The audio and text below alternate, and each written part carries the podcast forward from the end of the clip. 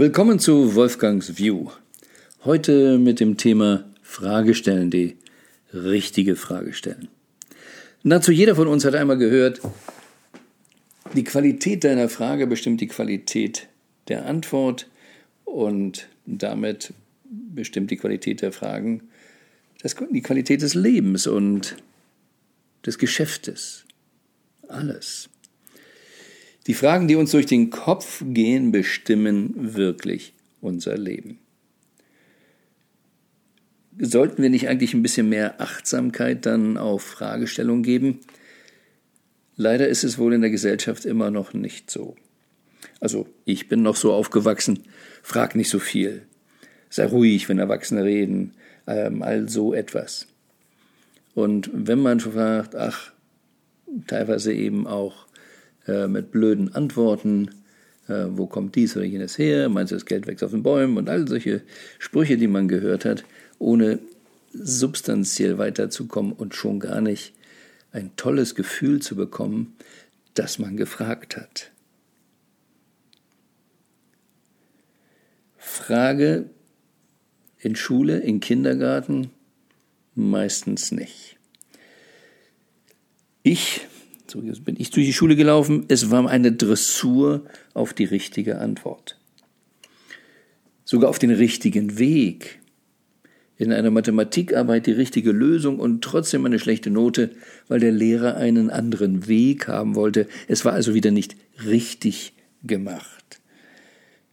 Und im Prinzip Quatsch, die richtige Lösung kam raus.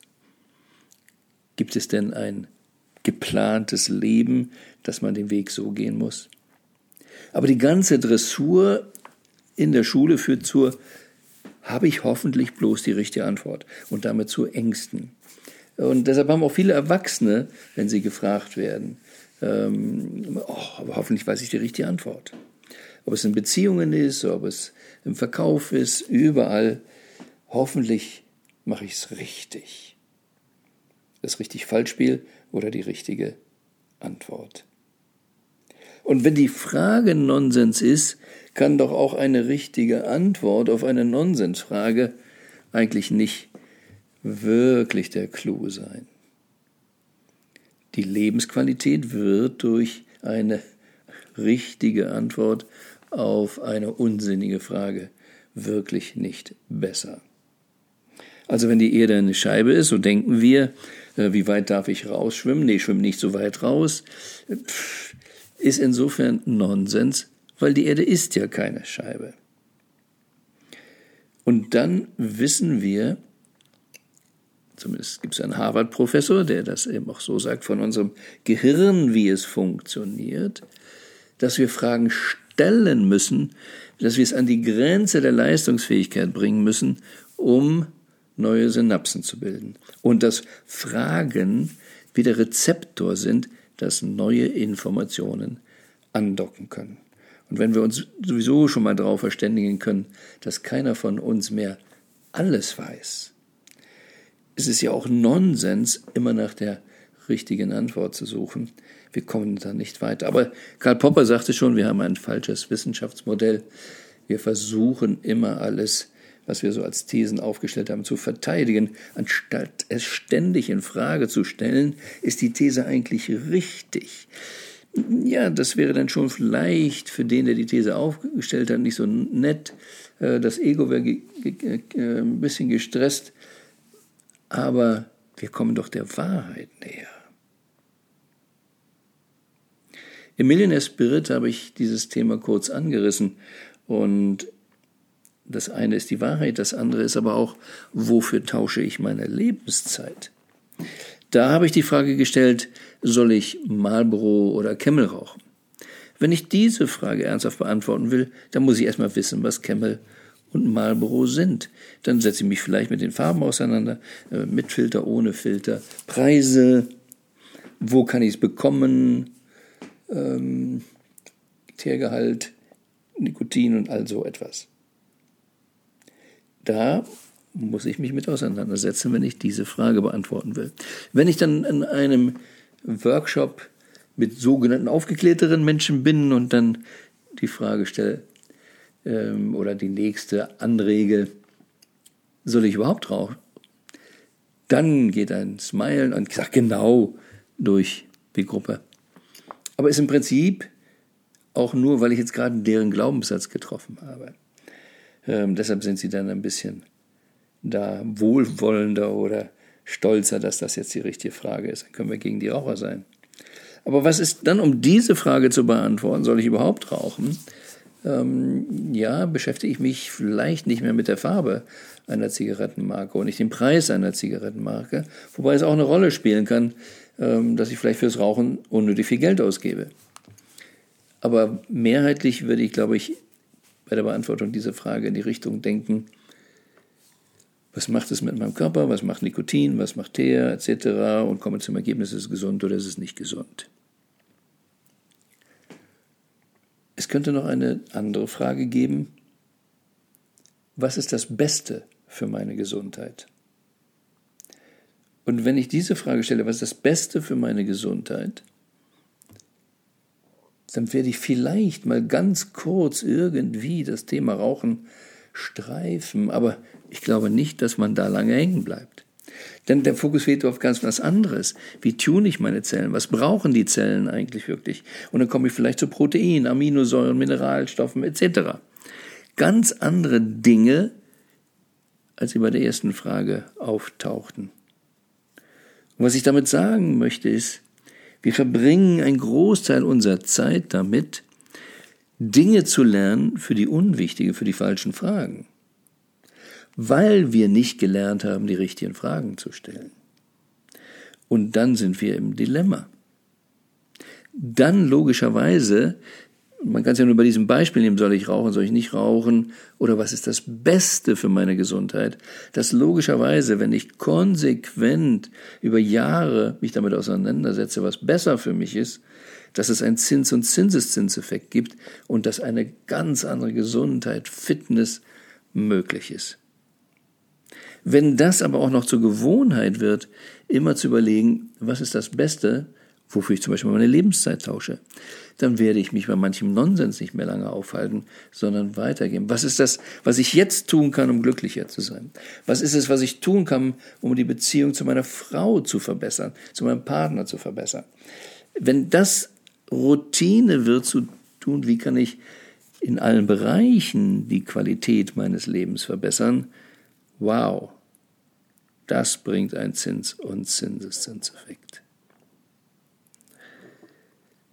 Und es kann auch viel mehr Sicherheit fürs Leben bringen. Die EKS-Strategie, die engpasskonzentrierte Strategie, die versucht ja unter anderem auch deutlich zu machen, dass wir darüber nachdenken sollten, was ist eigentlich unser wirkliches Produkt. Ähm, früher, und ich bin auch noch aufgewachsen mit diesen schwarzen Scheiben, wo Musik drauf war, diese Vinylplatten. Wenn ich also Plattenhersteller bin, und ein Selbstverständnis habe, ich bin Plattenhersteller, dann könnte ich vielleicht noch drüber nachdenken oder mir die Frage stellen, wie kann ich mehr Platten verkaufen? Aber das ist eine gefährliche Frage, wenn es ausschließlich darum geht. Denn ich bin ja eigentlich nicht im Plattenbusiness. Und das haben wir dann sehr schnell auch gemerkt, weil dann kommt eine Kassette, da kommen Tonbänder hatten wir noch dazwischen und dann kommt auch noch ein CD-Player und heute haben wir ein iPhone und ist alles so internetbasiert oder wir äh, hören über unterschiedlichste Kanäle aus der Cloud eben Musik. Da hilft es mir gar nicht, wenn ich permanent über Plattenverkauf nachdenke. Wenn ich nicht verstehe, dass eigentlich nicht mein Produkt die Platte ist, sondern der Transport der Musik zum Kunden. Und wer sich diese Fragen konsequenter stellt, der kann denn, und es war damals ja wirklich eine Sensation und ein Wow, als jemand sagt, wir haben jetzt einen Walkman, dass man unterwegs die Musik hören konnte. Aber darum geht's eigentlich, den Menschen damit der Musik zu versorgen. Und dann sieht man, dass diese Fragestellungen auch im geschäftlichen Bereich elementar wichtig sind. Und äh, bei mir auf der Webseite geht es ja auch um Entrepreneurial Coaching Ten Times, ähm, um auch da sich ganz andere Fragen zu stellen. Also Bob Proctor ähm, macht das ja schon immer, der sagt, willst du dein Jahreseinkommen zum Monatseinkommen machen? So eine Zwölffachung, nicht Verzehnfachung. Aber Ten Times ist so das, was man heutzutage immer anspricht. Und ähm, auch so aus dieser Google-Ecke kommend, äh, Silicon Valley, es geht uns nicht darum, irgendwas um 10% zu verbessern. Das reizt nicht. Wir wollen ganz andere Lösungen haben. Und da ist es auch wichtig, wieder in dieses 10 Times reinzugehen, weil wenn wir unser Gehirn verstehen, wenn die Veränderungen, die ich wünsche, nicht groß genug sind, dann wird es auch fürs Gehirn keine groß genügende Veränderung geben und deshalb auch nicht richtig neue Ideen kommen. Wenn ich aber zehnfach etwas verändern will, dann weiß ich, dass ich mit meinem bisherigen Denken, mit dem, was bisher da oben verdrahtet ist, nicht klarkomme. Ich bin also gezwungen, wirklich neu zu denken, neue Bahnen zu kreieren. Ich begreife an der Stelle, dass das Gehirn der limitierende Faktor ist und dass es jetzt darum geht, wow, in eine andere Kreativität zu gehen. Und dann tauchen Lösungen auf, die wir vorher gar nicht gesehen haben, auch nicht sehen konnten. Und diese neuen Superlösungen hängen eben wieder von der Frage ab. Wie möchte ich es gerne zu Hause haben, meine Beziehungen? Wie möchte ich leben in der Stadt, in der Gemeinde, in dem Land? Es geht also nicht darum, mit dem Finger auf irgendwas zu zeigen, sondern uns alle gemeinsam daran erinnern, wir sind der Staat, wir sind die Familie, wir sind Lebensunternehmer, Unternehmer für unseren Organismus. Also, was können wir tun, damit wir in einem besseren Staat in diesem Land leben? Oder was können wir tun, um in diesem Staat durch bessere Fragen bessere Ideen, bessere Lösungen zu haben? Denn es ist ja das Klassische, dass auch die gesamte Politik in ihrem Stress keine richtigen Visionen hat. Und auch immer mit der Killerfrage kommt. Da gibt es eine Talkshow, jemand hat eine gute Idee und die Frage ist dann gleich, wie wollen Sie das finanzieren? Und schon ist man ausgehebelt, wenn man das jetzt vielleicht nicht gleich beantworten kann. Dabei könnte eine Antwort sein, Finanzierung ist ein wichtiges Thema und wir werden dann auch zum gegebenen Zeitpunkt uns damit auseinandersetzen. Aber sollten wir nicht vielleicht gemeinsam vorher mal prüfen, ob wir diese Vision für gut befinden? Ob wir diese haben wollen oder was wir an der gegebenenfalls noch verbessern wollen? Und dann können wir uns auch um die Finanzierung kümmern. Und dann werden wir, wenn diese Vision alternativlos ist, auch eine Finanzierung finden. Denn auf der dualen Ebene, auf der Ebene der Polarität gibt es zu jeder Aufgabenstellung auch eine Lösung. Also ist die Fragestellung wieder so wichtig, weil sie nämlich entscheidet, welche Aufgabenstellung wir eigentlich wirklich, wirklich haben. Und eine der Aufgabenstellungen ist, dass wir bei uns im Kopf anfangen, uns zu trauen, aus diesem ängstlichen, hoffentlich habe ich die richtige Antwort, herauszukommen und zu sagen, ich muss mich um diese Antworten im Regelfall gar nicht kümmern.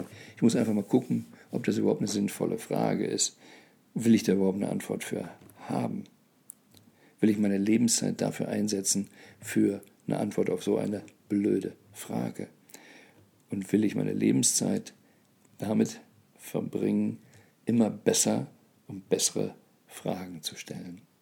Und der Zinseszinseffekt in diesem Sinne ist super, ist groß. Und ganz gelernt habe ich von einem Nobelpreisträger, der sagte, wenn er mittags nach Hause kam, fragte er nicht, wie mein Vater, was hast du gelernt heute in der Schule, sondern da die Mutter fragte immer, hast du heute eine gute Frage gestellt? Und wie wär's? Ab jetzt mal drei Wochen darauf zu achten, täglich eine gute Frage zu stellen. Ich wünsche euch allen eine super Lebensqualität und gute Fragen helfen dabei.